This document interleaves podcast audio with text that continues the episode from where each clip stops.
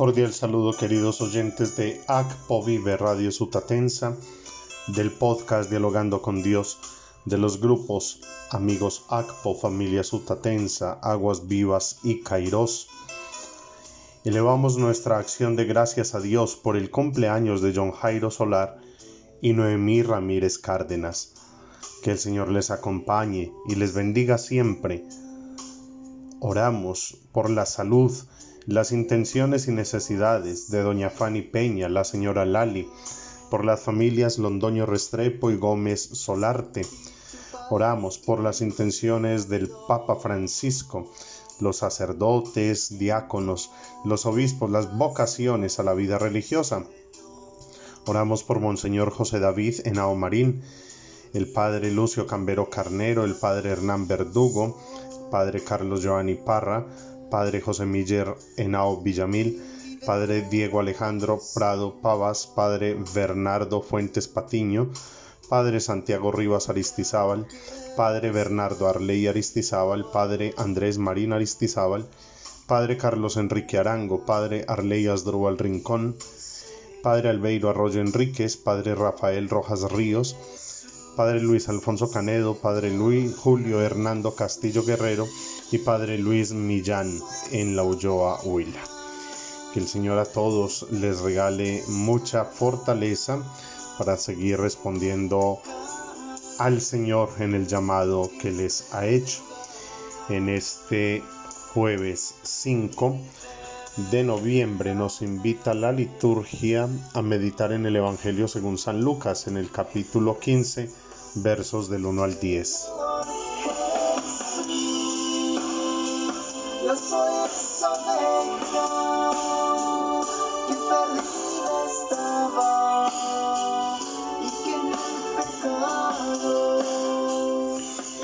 En aquel tiempo solían acercarse a Jesús todos los publicanos y los pecadores a escucharlo, y los fariseos y los escribas murmuraban entre ellos, Ese acoge a los pecadores y come con ellos.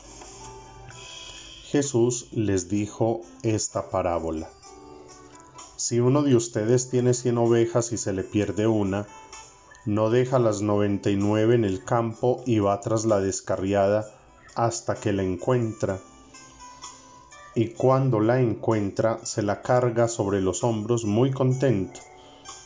Y al llegar a casa reúne a los amigos y los vecinos para decirles, felicítenme, he encontrado la oveja que se me había perdido. Les digo que así también habrá más alegría en el cielo por un solo pecador que se convierta que por 99 justos que no necesitan convertirse. Y si una mujer tiene 10 monedas y se le pierde una, no enciende una lámpara y barre la casa y busca con cuidado hasta que la encuentra. Y cuando la encuentra, reúne a las amigas y vecinas para decirles, felicítenme, he encontrado la moneda que se me había perdido. Les digo que la misma alegría habrá entre los ángeles de Dios por un solo pecador que se convierta. Palabra del Señor.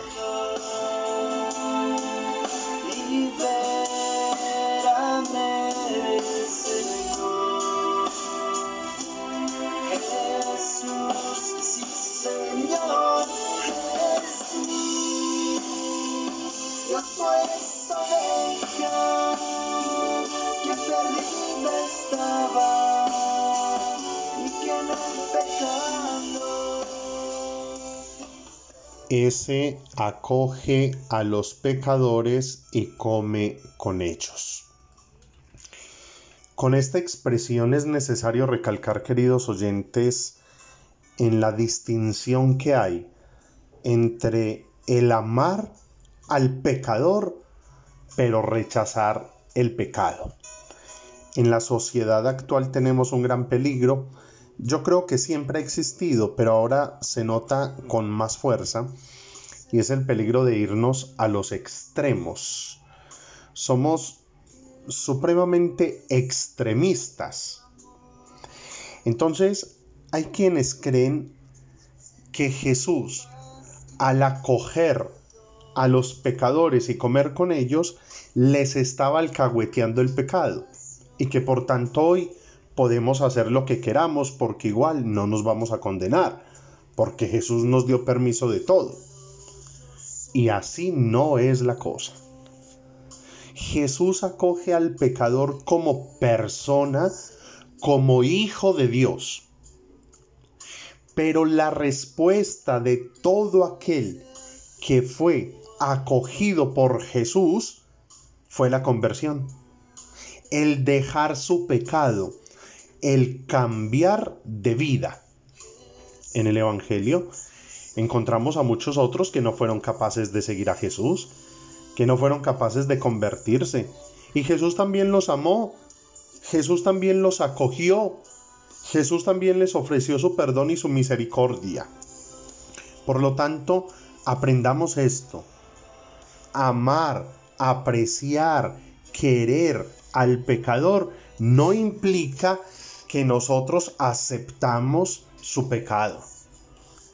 Y el otro extremo es de aquellos que entonces rechazan a las personas, las excluyen.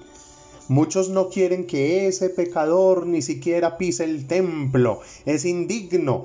Y esa es una actitud completamente anticristiana, porque a la persona, a ese hombre o a esa mujer, se le quiere, se le ama y se le respeta como hijo de Dios. Pero no su pecado. El pecado sigue siendo pecado y no se puede aprobar bajo ninguna circunstancia. Lo segundo es, entendamos que también nosotros somos pecadores.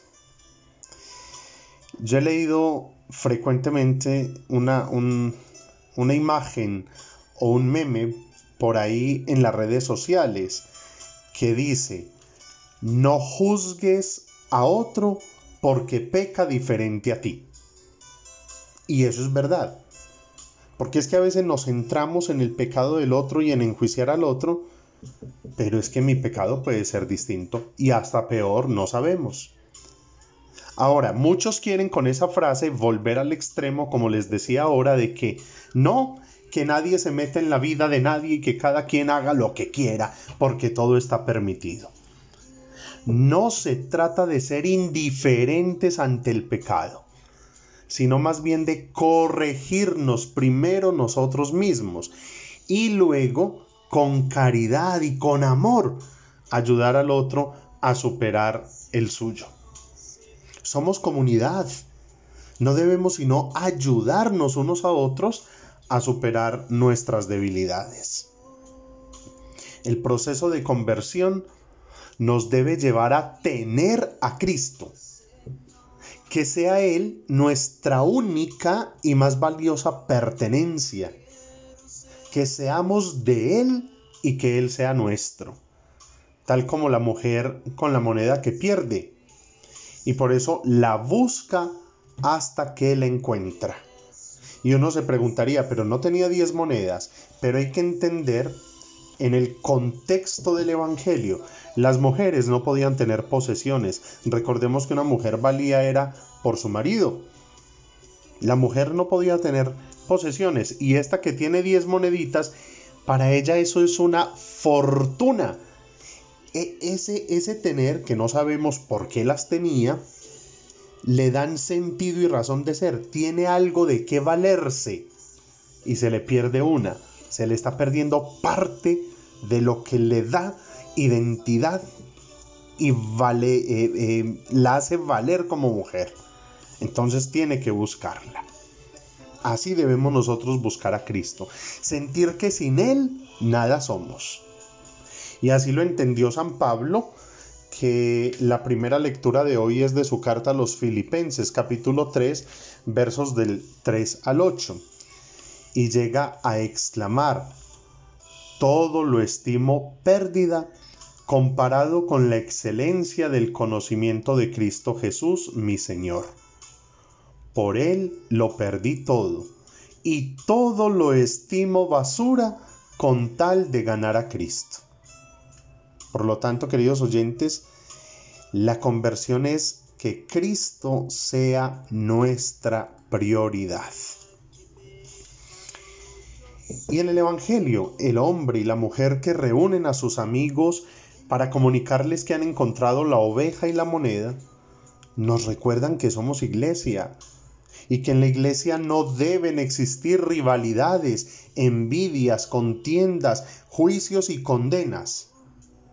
En la iglesia debe existir esperanza, confianza en el otro, ayuda mutua, caridad, fraternidad y mucha alegría cuando un hermano supera un vicio, un pecado, un problema o una tentación.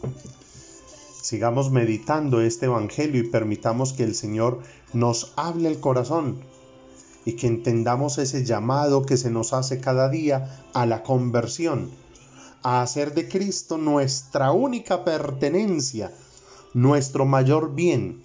Y una vez convertidos, podamos dar testimonio y arrastrar con el ejemplo a muchos otros a esa conversión y a esa vida nueva del Evangelio. Ruega por nosotros, Santa Madre de Dios, para que seamos dignos de alcanzar las promesas y gracias de nuestro Señor Jesucristo. Amén.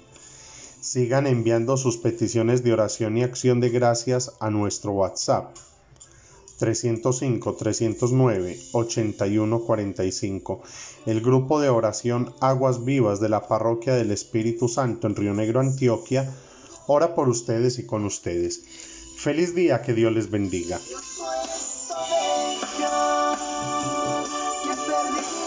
estaba